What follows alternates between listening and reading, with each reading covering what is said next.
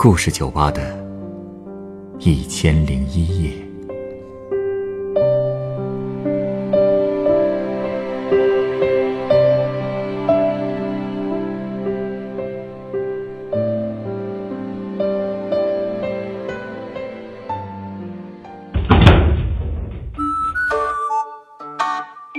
欢迎光临故事酒吧。两个男人和一个女人之间会发生多少故事？很多影视剧都已经描述过了。而今天来到酒吧的这位客人，给我带来的三人故事，则是从一个电话开始的。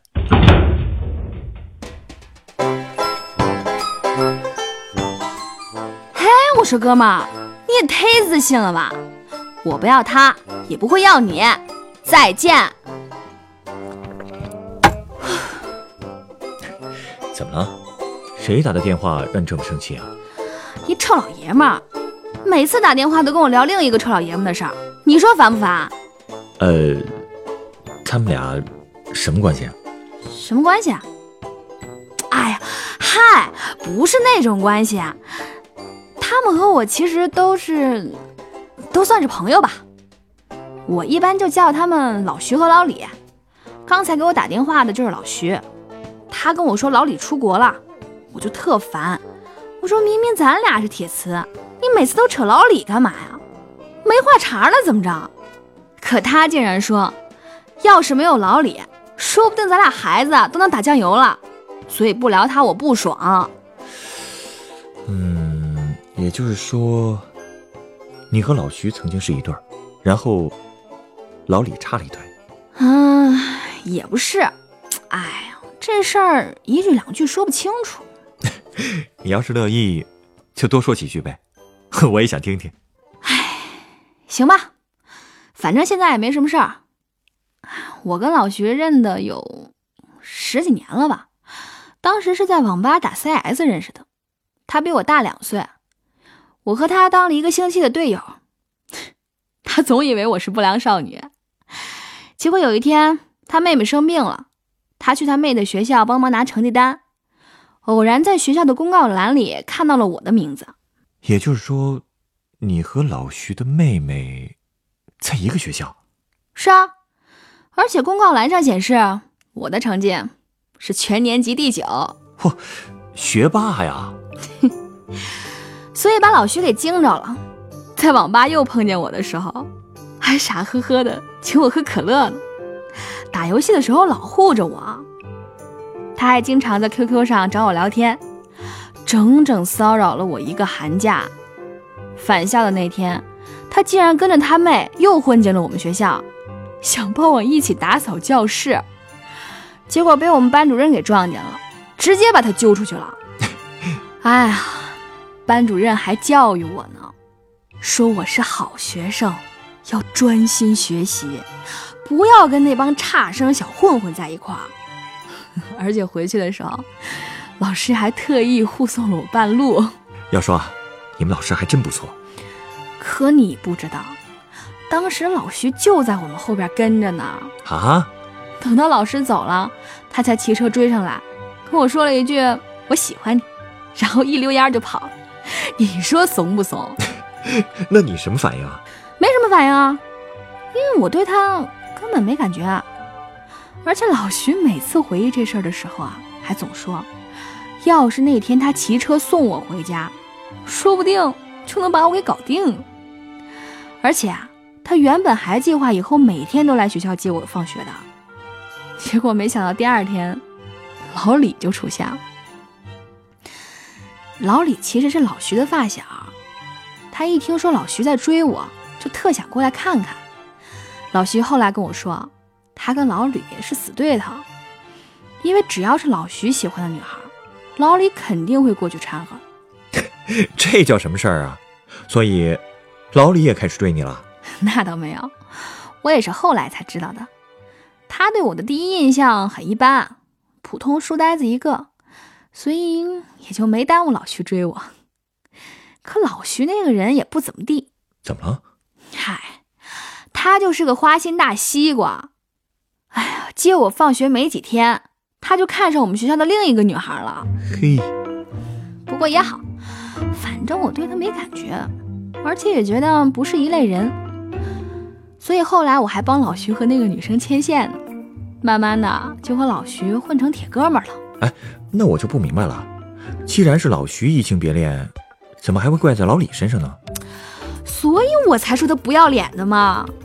哎呀，不过认识他这么多年，这种事儿也见太多了。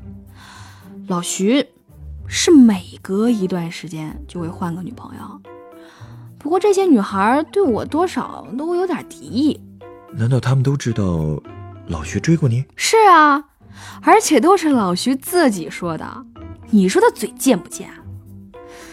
我还记得有个女孩和老徐交往了没多久就分了，后来她还在 QQ 上问过我老徐有没有真心喜欢过他。我说必须的呀，他喜欢你才追你的嘛。可是那个姑娘竟然说了一句：“可是老徐说，你才是他的真爱。”啊！好家伙，一句话就把我噎得够呛。我直接把聊天记录发给老徐了，问他怎么回事儿。你猜他怎么说？他竟然说那是他惯用的分手借口，还说既然我是他朋友，就委屈一下，给他做个挡箭牌呗。这人怎么这样啊？是不是特不要脸？哎不过虽说一开始我挺反感这事儿的，可是后来也就慢慢忍了。主要还是因为有些姑娘接近老徐是有点动机不纯，动机不纯，因为老徐家有钱呗。无论是玩游戏、买装备，还是追姑娘的时候，出手都很阔。所以这些姑娘到底是喜欢他还是喜欢钱，哎呀，接触久了，多少也能看出来。而且，我是老徐真爱这回事儿，被朋友们传来传去，最后都成笑话了。后来慢慢也就没人信，可唯独有一个人还信，是老李。是啊，其实我和老李真正算认识，是在高考之后的那个暑假。有一天早上，老徐突然来找我说要带我去吃早点，然后就开车去了他家，路上还特神秘的说有好玩的事儿。我一进门。就看见整整一桌子的早饭，什么油条、油饼、豆浆、煎饼、鸡蛋灌饼，还有包子、馄饨、粥什么的。嚯，为了请你吃顿饭，够下本的呀！可干嘛非得是早饭啊？哼，哎呀，谁说那是给我准备的早饭啊？那是给谁啊？是给老李的前女友的。哎呀，这都什么乱七八糟的呀！老徐的邻居其实就是老李的前女友。前两天他俩刚分手，老李不死心，还跟以前一样，天天给这姑娘送早饭。可无论送什么，姑娘都不理。所以那天老李干脆买了一堆，摆在那姑娘家门口，结果直接被人家妈妈骂了一顿。正好老徐他妹出门遛狗撞见了，老徐就把早点全都给她了。原来是这样啊，所以才叫你一起来帮忙吃啊。哎呀，其实老徐听说这事儿之后，怕老李想不开，特地开车跟了他一段时间。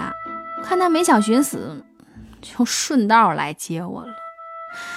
吃饭的时候，老徐还跟我说，老李的父母早就没了，他一直住在叔叔家。哎呀，本来我以为这事儿就算完了，没想到。奇葩的事儿还在后面呢，又出什么事儿了？之后连着三天早晨，老李竟然跑来给老徐送早饭了，送完就走，一句废话不说，搞得老徐还以为他看上自己妹妹了呢。那实际上到底是怎么回事啊？到了第四天早上，老徐突然给我发短信说让我下楼，下楼一看。老李正坐在老徐的副驾驶上，他一上来就问我：“你就是老徐的真爱？”他都不记得你了，这都四五年了，其实我也记不清他了，我就记得当年他穿着一身韩流的衣服，像个不良少年。可现在想想，其实他当时有点像刚出道的黄晓明。嚯，还挺帅。可不，再见到他的时候。衣服也正经了不少，所以就显得更帅了。我一路上都没好意思跟他说话。后来我们一起去包子铺吃早饭，老李才解释说，他之所以连续给老徐送早饭，就是为了感谢他开车跟了他那么久。他说，像他这种没父母的孩子，能有人关心，他得记一辈子。也是个知恩图报的人呐。嗯，算是个有良心的吧。那天老李走了之后，老徐突然问我，喜不喜欢老李这样？我说，虽然他长得挺帅，也挺能聊的，但感觉不是一类人。然后老徐就说了一句很奇怪的话。什么话？他说：“反正你和他也成不了，谁跟他都成不了。”为什么呀？当时他没说，直到一年后，我大二搬回了本校区，离家也近了，就经常回家住。然后在老徐新房的暖房聚会上，我又见到了老李。一年多没见，我才知道，原来老李的叔叔家跟我家就在一个小区，所以从那以后。老李就经常和我一起坐车，我上学，他上班，就这么过了一个多月吧。老徐有一天特地把我约出来跟我说：“其实老李本来就在公司附近租房子住，平时根本不会回叔叔家。”啊，也就是说，他是为了你才……所以老徐才觉得不正常，而且那天他还特别正经的跟我说。其实老李有未婚妻，未婚妻，是啊，我都傻了，才二十出头的男孩怎么就要结婚啊？老徐说，因为老李和他未婚妻家是世交，所以爷爷早就给他们定了娃娃亲。老李之所以交了那么多女朋友，最后都分手，就是因为这个。这都什么年代了，还讲究娃娃亲啊？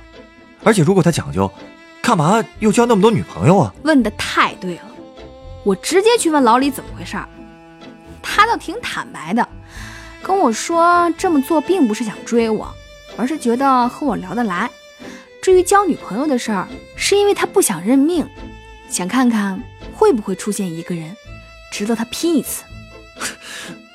拼一次？你说这哥们儿是不是言情小说看多了？后来有一次老李出差。他租的房子正好要换门禁卡，就托我去跟房东拿卡。我拿完以后，看他家里实在太乱了，我就帮着打扫了一下。老李回来以后，看到家里那么干净，高兴坏了，请我吃了一顿大餐，而且还问我能不能经常过去帮忙收拾一下。其实一开始我是拒绝的，结果他问我是不是怕老徐吃醋，我一犯倔。我就答应了，结果就为这事儿，老徐竟然跟我冷战了一个月，说我不听劝，竟然心甘情愿的做人家的备胎和老妈子。看来这位是吃醋了吧？哎，我怎么觉得这两位对你的感情都不一般呀？我当时真没往那边想，只是把他俩当好哥们儿。而且后来我还把我的闺蜜介绍给老李了，那姑娘家境好。会弹钢琴，会法语，总之跟老李各种般配。老李对她也特上心，可也怪了，没多久，老李哭丧着脸就跑来说闺蜜要跟他分手，我就赶紧过去问我闺蜜到底什么情况。她说她想去法国，问老李愿不愿意一起。老李也没当回事儿，他就赌气自己办好了留学手续，而且他还说他总觉得。他和老李之间夹着一个我，这个倒是不意外。他说他知道我曾经有过老李家的钥匙，还看到很多东西都是我帮他买的。老李甚至要求我闺蜜收拾的时候要和我的方法一模一样。他俩吵架也都是我帮忙调解。他还说，老李看我的眼神是不一样的，只不过。我和老李都不承认罢了。他这么一说，我这才开始仔细思考我和老徐、老李的关系。老徐跟我吵架，老李的女朋友因为我闹分手，难道他俩真的都喜欢我？后来我给老徐在 QQ 上留了很长一段话，老徐竟然也回复了很长的一段。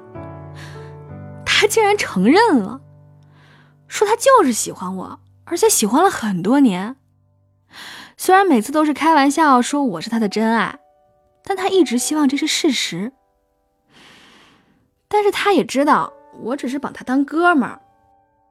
他说这样也好，他愿意和我当一辈子哥们儿。看完这段话，我差点哭了。他能把事情想得这么明白，其实也挺好的。哎，是啊。那老李那边呢？老李那边，自打他和我闺蜜分手之后，就一直没联系。估计是我闺蜜也把那些话说给他了吧。后来过了一个多月，老徐组了个局，老李也来了，人瘦了一圈。虽然一直没怎么和我说话，但吃饭的时候总是看我。散了的时候，他说想开车送我回家。在路上，他就跟我表白了。他说：“如果我真的不打算和老徐在一起，那能不能和他试试？”我就同意了。不过，试的一点都不顺利。怎么说？因为把好朋友转变成恋人这事儿真的太难了，坐得近了不习惯，拉手拥抱更不习惯。最后磨合了一个月，总算能习惯拉着手逛街看电影了。本来想着就这么处下去也挺好的，结果没想到有一天，老李的未婚妻竟然给我打电话了。啊，来兴师问罪了？那倒没有，他只是说，他也觉得老辈人的思想太陈旧了，不过他会尊重老人的意愿，和老李去领证结婚。然后大家可以各过各的，这话什么意思啊？意思就是啊，他和老李一定会结婚，我也可以继续和老李在一起，只不过没有结婚证而已。这，这也太荒唐了吧！我当时三观都震碎了。你说咱们社会主义多少年了都，这是要回到封建社会一夫多妻制吗？啊，等老李下班，我就直接问他是不是真的介意那张结婚证。老李竟然说，一直和他住在一起的那个亲叔叔，就是因为不服从家里的安排，都快四十了都没领结婚证，所以如果他再违背家里的话，指不定会闹出多大事儿来呢。哎，我真的是气疯了，冲他喊：“你这不是骗我吗？你不是说想拼一次吗？”可是刚说完，我就反应过来了。看来我并不是他想找的那个人吧？我那天哭着跑回了家，之后老李给我打了好多电话，我都没接，发短信跟他说还是分手吧。但后来几个月，老李总是在我家和我公司附近出现，可我从来都不理他。后来连老徐都来劝我，说就冲老李这阴魂不散的劲儿。就能看出他对我是真心的，除了给不了我那张证，我直接一句话就给怼回去了。连毛主席都说了，不以结婚为目的的谈恋爱就是耍流氓。嗯，确实啊，老李这么做有点自私了，又想对得起家里，又想占着你。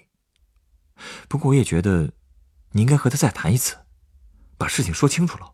谈了。有一次他又来我们小区堵我，我就跟他把话说清楚了。他承认以前确实没有下决心拼一次，但是我走了以后，他才意识到我有多重要，所以他正在想办法解决家里的事情。但我却跟他说，其实我真的没有那么喜欢你，甚至连爱都算不上。你想想，我跟你说过我爱你吗？你真没说过？嗯。那你为什么还要和他交往啊？嗨，糊涂吧。其实最重要的是，他也从来没有说过他爱我，这才是我和他分手的原因，并不是因为那句话有多重要，而是因为这至少说明了我们其实可能都还不确定对方是否是自己的真爱吧。那后来呢？后来就这样了呗，跟老李就没怎么联系了。跟老徐还是铁磁，不过老徐还总提老李，搞得我很烦。哎呀，总之我们仨就是这么个关系，乱不乱？还真是挺复杂的。哎，稍等啊，我先送你杯鸡尾酒。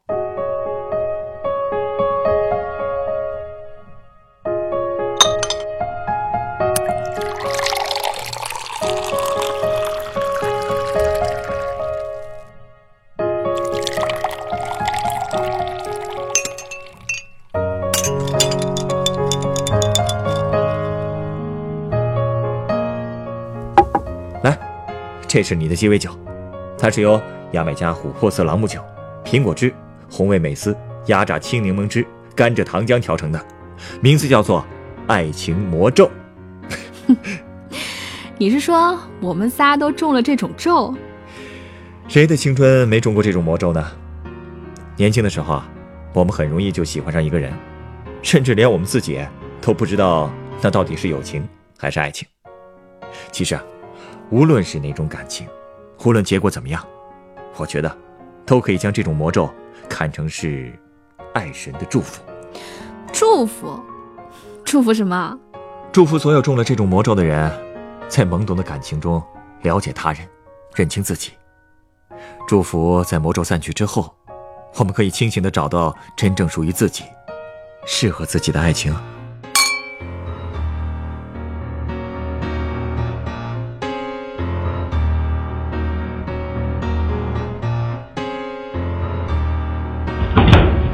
本故事原作陆小然，改编制作陈寒，演播徐佳琪、陈光，录音严乔峰。下一个夜晚，欢迎继续来到故事酒吧，倾听人生故事。收听最新节目，请关注北京故事广播，工作日每晚九点播出的《故事酒吧的一千零一夜》。请问啊，你知道故事酒吧在哪儿吗？耳熟啊，好像在那边，故事大道九百五十四号。